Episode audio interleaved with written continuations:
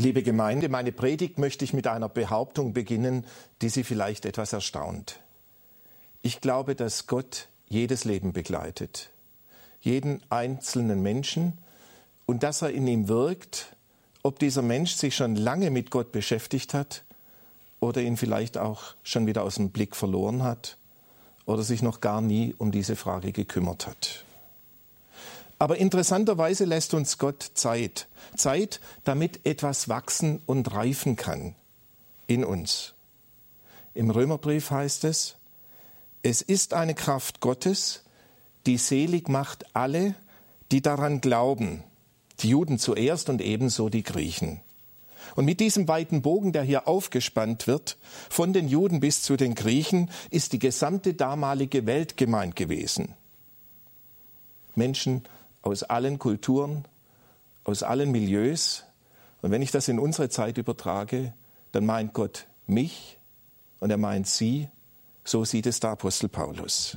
Wir sind gemeint. Die Menschen neben uns sind gemeint, die Nahen, die Fernen, alle Menschen.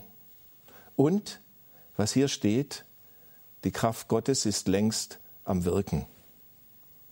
Dass Gott unser Leben berühren will, dass er es richten und gut machen will, davon gibt es eine tiefe Ahnung in jedem Menschen. Das glaube ich wenigstens. So wie auch eine Neuausrichtung des Lebens etwas ist, was sich wahrscheinlich jeder immer mal wieder wünscht. Nicht nur solche mit frommen Lebensentwürfen. Neuausrichtung, Aufbruch, Veränderung zum Guten, wer will das denn nicht? Eine junge Frau hat mir das ganz eindrücklich vor Augen geführt. Sie ist in den Regionalexpress zugestiegen und in ihrer Begleitung waren drei Menschen, die eindeutig migrantischen Ursprungs waren.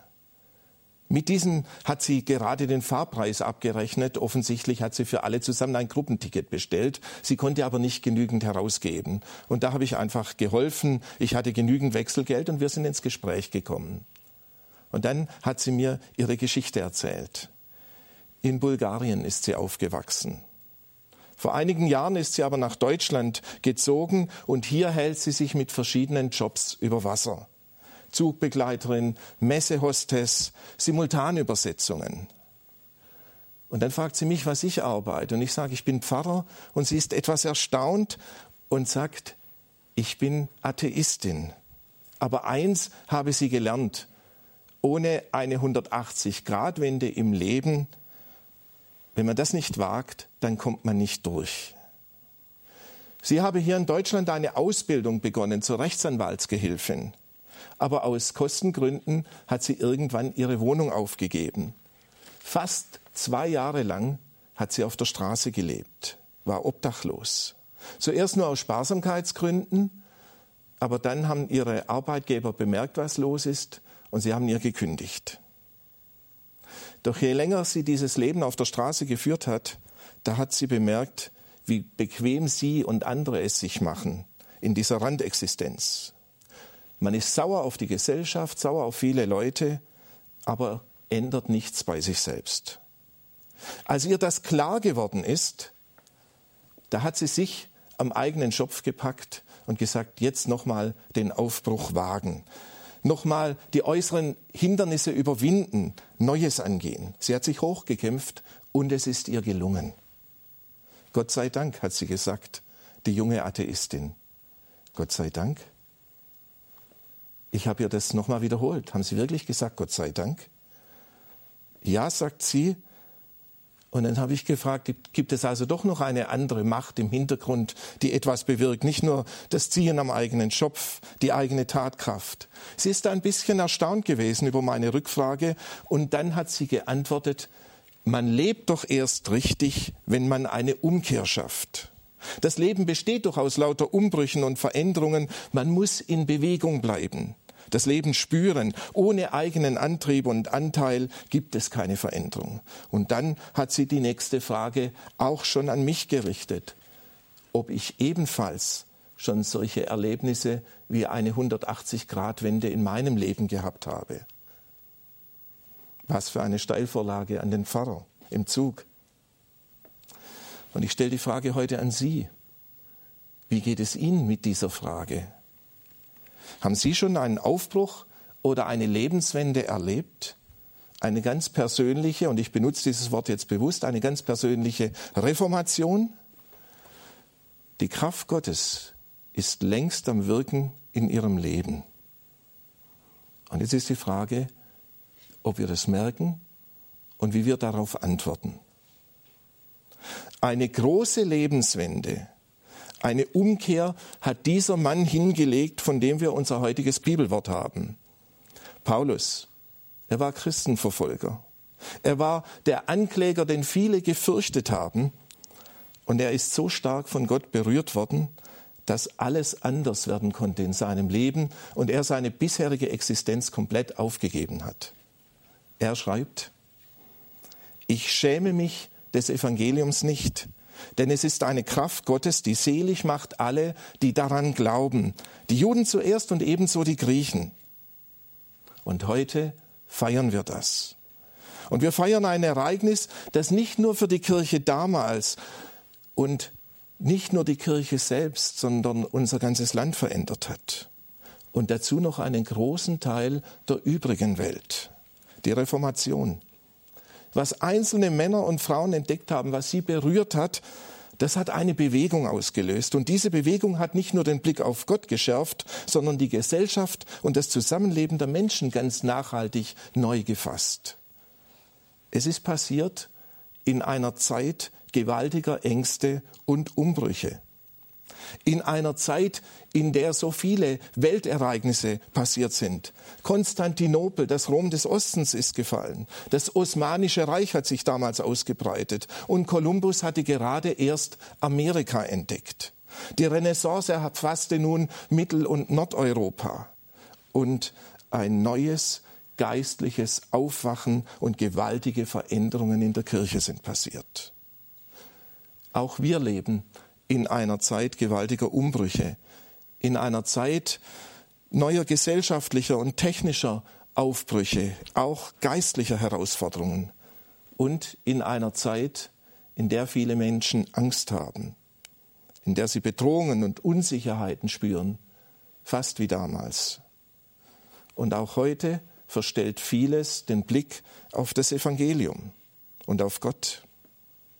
Es dringt so viel auf uns ein. Tausende von Nachrichten und Informationen jeden einzelnen Tag. Auf Sie, auf mich.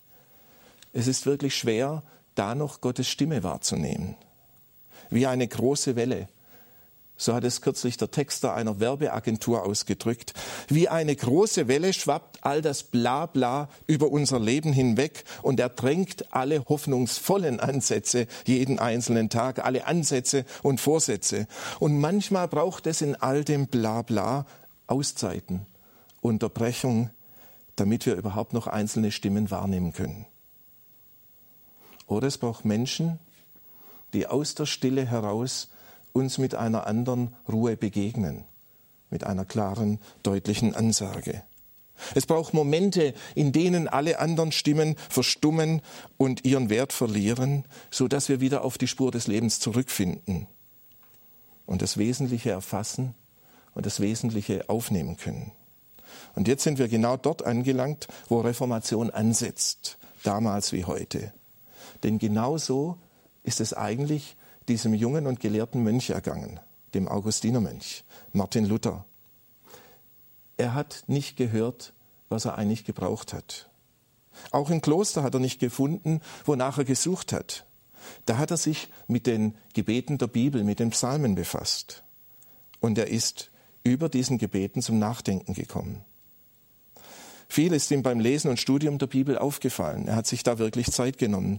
Und dann machte er sich an die Auslegung des Römerbriefes und war ganz erstaunt, dass Glaube so anders und so einfach geht. Viel einfacher, als er es bisher gesehen und gehört hat. Und dann ist es passiert. Über dem Lesen der Bibel hat er eine ganz persönliche Lebenswende erfahren genauer gesagt eine innere Befreiung, einen Durchbruch zu einer völlig neuen Sicht auf Gott.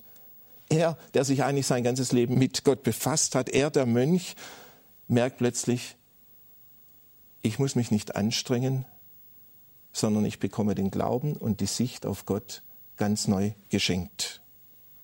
Ich muss nicht einen schwierigen Kampf kämpfen, um noch gerechter, um noch heiliger zu werden. Nein, ganz im Gegenteil. Gott nimmt mich an, wie ich bin.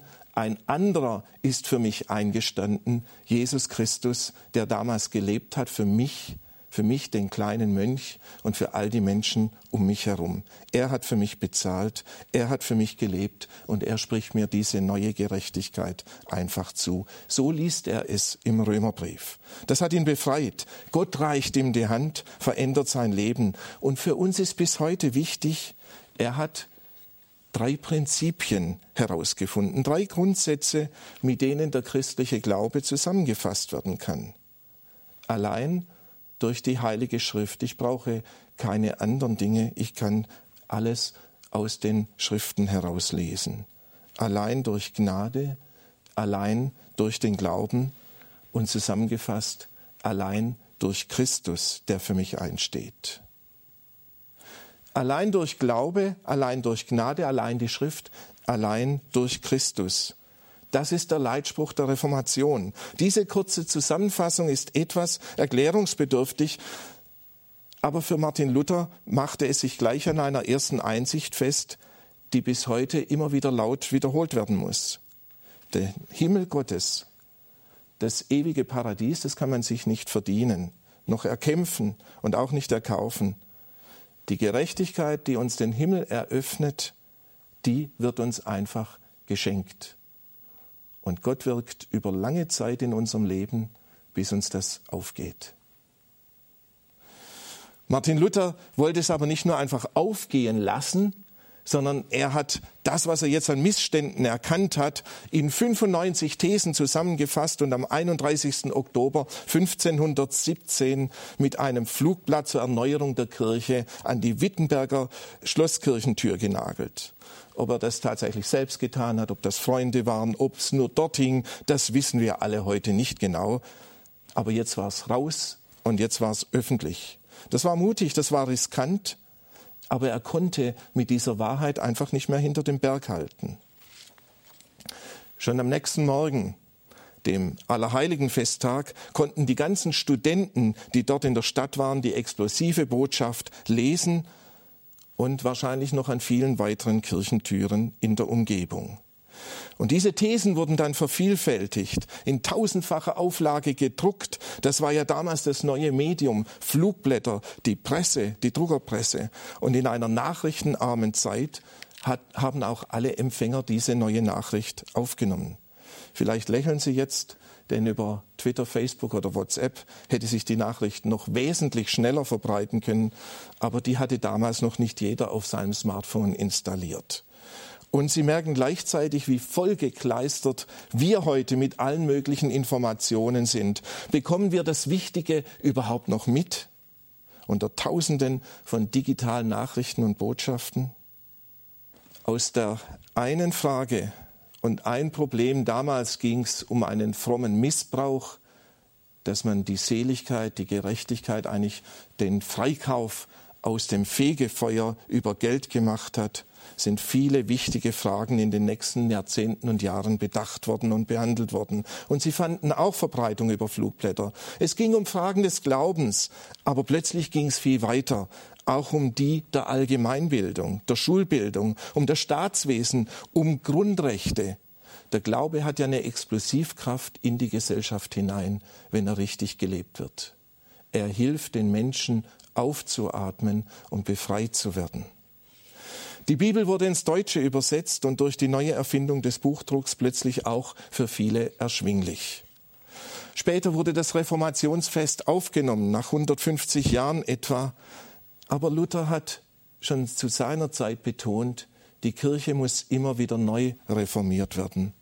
Sie muss umgekrempelt, das heißt befreit, neu auf Christus ausgerichtet werden, weil man über die Jahre hinweg oft viel Ballast ansammelt.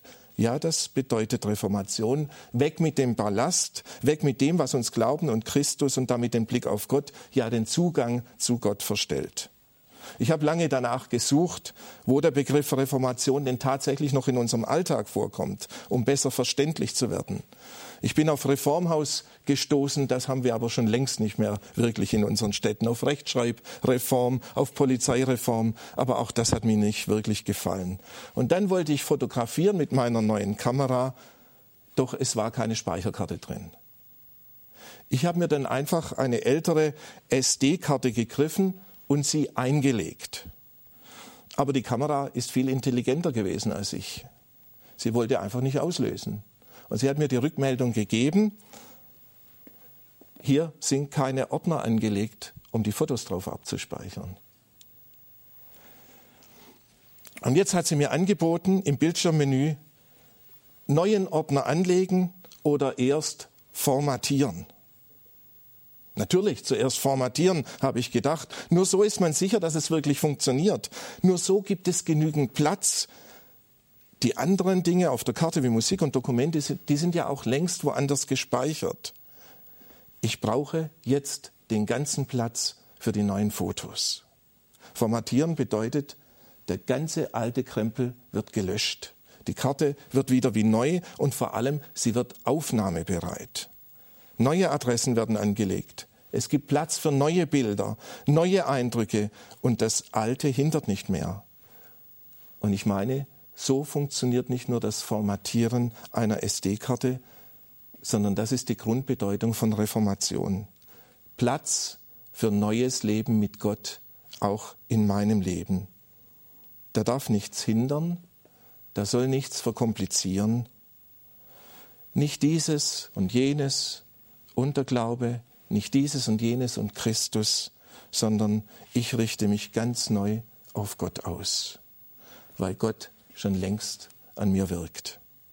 Allein der Glaube, allein die Gnade zählt, allein die Heilige Schrift, allein Christus. Bin ich, sind Sie bereit für diese Art Reformation, bereit für Gott und sein Wirken, aufnahmebereit? Wo stehen wir heute, wenn wir das Evangelium, die Heilige Schrift als Orientierung für Leben und Glaube gelten lassen? Und in diesem Sinne hören wir jetzt auf den ganzen Bibeltext für den heutigen Tag. Der Apostel Paulus schreibt im Brief an die Römer, ich schäme mich des Evangeliums nicht, denn es ist eine Kraft Gottes, die selig macht alle, die daran glauben, die Juden zuerst und ebenso die Griechen, denn darin wird offenbart die Gerechtigkeit, die vor Gott gilt, welche kommt aus Glauben in Glauben, wie geschrieben steht, der Gerechte wird aus Glauben leben. Gibt es heute noch echte Reformation? Manche haben es fast schon wieder vergessen oder es ist zu normal für uns geworden obwohl es auch wie ein Wunder gewesen ist. Die große Wende in unserem Land 1989. In diesen Wochen, rund ums Reformationsfest übrigens, genauer gesagt vom 3. Oktober bis zum 9. November, da feiern wir in diesem Jahr 25 Jahre Mauerfall. Haben wir aber schon vergessen, dass es nicht Waffen, sondern die Orientierung und die Rückbesinnung auf das Evangelium waren, die eine friedliche Wende herbeigeführt haben? Damals gab es mitten in einem atheistischen Staat auch so etwas wie eine Neuformatierung, eine Reformation. Ich habe kürzlich nochmals die Erinnerungen von Professor Klaus-Peter Hertsch gelesen. Er war damals Studentenpfarrer in Jena. Sie kennen ihn vielleicht vom Lied Vertraut den neuen Wegen. Er schreibt, in diesen Monaten, kurz vor und nach der Wende, wurde dieses Wort wahr. Den sanftmütigen, den Gewaltlosen, denen, die mit brennenden Kerzen aus den Kirchen kamen und den Bereitschaftspolizisten Blumen überreichten, denen gehörte plötzlich das Land. Nicht die Waffenträger, sondern die Friedenstifter wussten wirklich, was zu tun war. Das war ein besonderer Augenblick der Geschichte, eine Gottesstunde, ein Kairos in der Sprache des Neuen Testaments und damit ein Aufleuchten jenes ewigen Lichts, auf das wir zugehen, und wo sind heute die Beterinnen und Beter, die Friedensstifter? Haben wir diesen Mut verloren, Gott zuzutrauen, dass er diese Wende in Europa und vielleicht auch im Nahen Osten schafft? Meinen wir, diese Aufgabe sei Gott zu groß? Damals hat Gott im Verborgenen gewirkt und er wirkt auch heute schon längst im Verborgenen. Ja, Und damit bin ich bei dem Gedanken, bin ich aufnahmebereit für Neues? Bin ich wirklich aufnahmebereit? Wenn Gottes Geist wirkt, wenn er, Gott, sich Menschen zeigt, dann wird auch das eigene Leben mit neuem Leben erfüllt. Dann bekommt man genug Kraft, so etwas wie eine kleine Reformation mit anzustoßen und durchzuhalten. Auch im ganz persönlichen Umfeld. Vielleicht kennen Sie auch Menschen wie Karl. Karls Leben hat einen tiefen Knick erfahren nicht erst mit 30 oder 40 Jahren, eigentlich schon gleich nach der Geburt. Seine 16-jährige ledige Mutter hat ihn auf Druck der Familie weggegeben ins Heim. Weder sie noch seinen Vater hat er lebenslang kennengelernt. Und die Nonnen im Heim waren mit der Erziehung der vielen ihnen in den 50er und 60er Jahren überlassenen Kinder völlig überfordert. So hat Karl als Kind eine ganz verheerende Mischung erlebt von einerseits tiefer, echter Frömmigkeit und andererseits beispielloser Gewalt. Mit vielen Ticks und mit großen Ängsten belastet, musste er später um seinen bescheidenen Platz im Leben ringen. Die einen haben ihn und seine Grenzen nicht verstanden und deshalb ausgegrenzt, und die anderen haben ihn schamlos ausgenutzt, ihn sogar in tiefe Geldschulden gestürzt. Mit seiner Kirche hat er gebrochen, aber erstaunlicherweise nie mit dem Glauben. Dieses Glimmen ist nie erloschen. An diese Hoffnung hat er sich zeitlebens gehalten. Vor Jahren hat er mich um Hilfe gebeten und andere in der Gemeinde und darüber hinaus haben sich mutig in diesen Dienst mit hineingegeben. Mit viel mehr Zeit und Mühe, als man eigentlich am Anfang gedacht hat. Sie haben ihn aufgenommen. Ein kinderloses Ehepaar hat ihn regelmäßig zum Essen, zu Ausflügen, sogar zum Urlaub mit eingeladen. Andere haben ihm stundenlang zugehört, ihn auf Familienfeiern mitgenommen, ihn in ihren Alltag einbezogen. Sie haben ihn beschäftigt, obwohl er nur sehr begrenzt eingesetzt werden konnte. Alle haben ihm etwas gegeben, ihn zu Ämtern, zur Schuldenberatung begleitet, vor Gericht begleitet oder sonst wie geholfen. Der Kreislauf zwischen geschlossener Anstalt und Gefängnis, zwischen nackter Verzweiflung und Suizidversuchen, der konnte durchbrochen werden nachhaltig. Erstaunlich, wie viel sich bewegen lässt, wenn mehrere miteinander eine solche Verantwortung übernehmen. Im Winter vor zwei Jahren hat Karl dann einen Schlaganfall erlitten und er ist gestorben. Die Stadt und das Sozialamt, die wollten ihn ruhig und ohne Publikum bestatten. Aber als er dann bei minus 13 Grad mitten in einer normalen Arbeitswoche in die Erde gelegt werden sollte, da waren über 20 Personen da. Und sie haben ehrlich um ihn geweint, weil er ein Teil von ihrem Leben geworden ist. Sie haben ihn gemocht und vermissen ihn jetzt. Gott hat hier nicht nur still gewirkt, sondern ihn, diesen Karl, durchgetragen. Und er lässt ihn jetzt in seiner Herrlichkeit aufleben. Das glaube ich fest. Und davon spricht auch unser Bibeltext zum Reformationsfest hier am Schluss. Ein uraltes Wort der Bibel aus dem Propheten Habakkuk nimmt es der Apostel Paulus auf. Da heißt es, der Gerechte wird aus Glauben leben. Da steht Leben, als ob es immer so weitergeht. Und das meine ich auch. Gottes Zusage reicht über den Moment und reicht sogar über diese Welt hinaus. Gott hört nicht auf zu wirken. Vielleicht sagen Sie, ja, ich will mit Gott leben. Ich nehme im Glauben an, dass er da ist und dass er auch für mich viel bewirkt hat. Ich will auch Ballast aus meinem Leben ablegen, weglegen und ganz neuaufnahmebereit sein. Und dann schaue ich in die nächste Woche hinein und was da alles ansteht und was gleich wieder auf mich einstürmen wird, ich weiß nicht, ob ich das durchhalten werde, ob ich überhaupt genügend aufmerksam bleibe. Ich suche nach Gottes Hilfe und Kraft, aber ich bin immer noch sehr, sehr unsicher.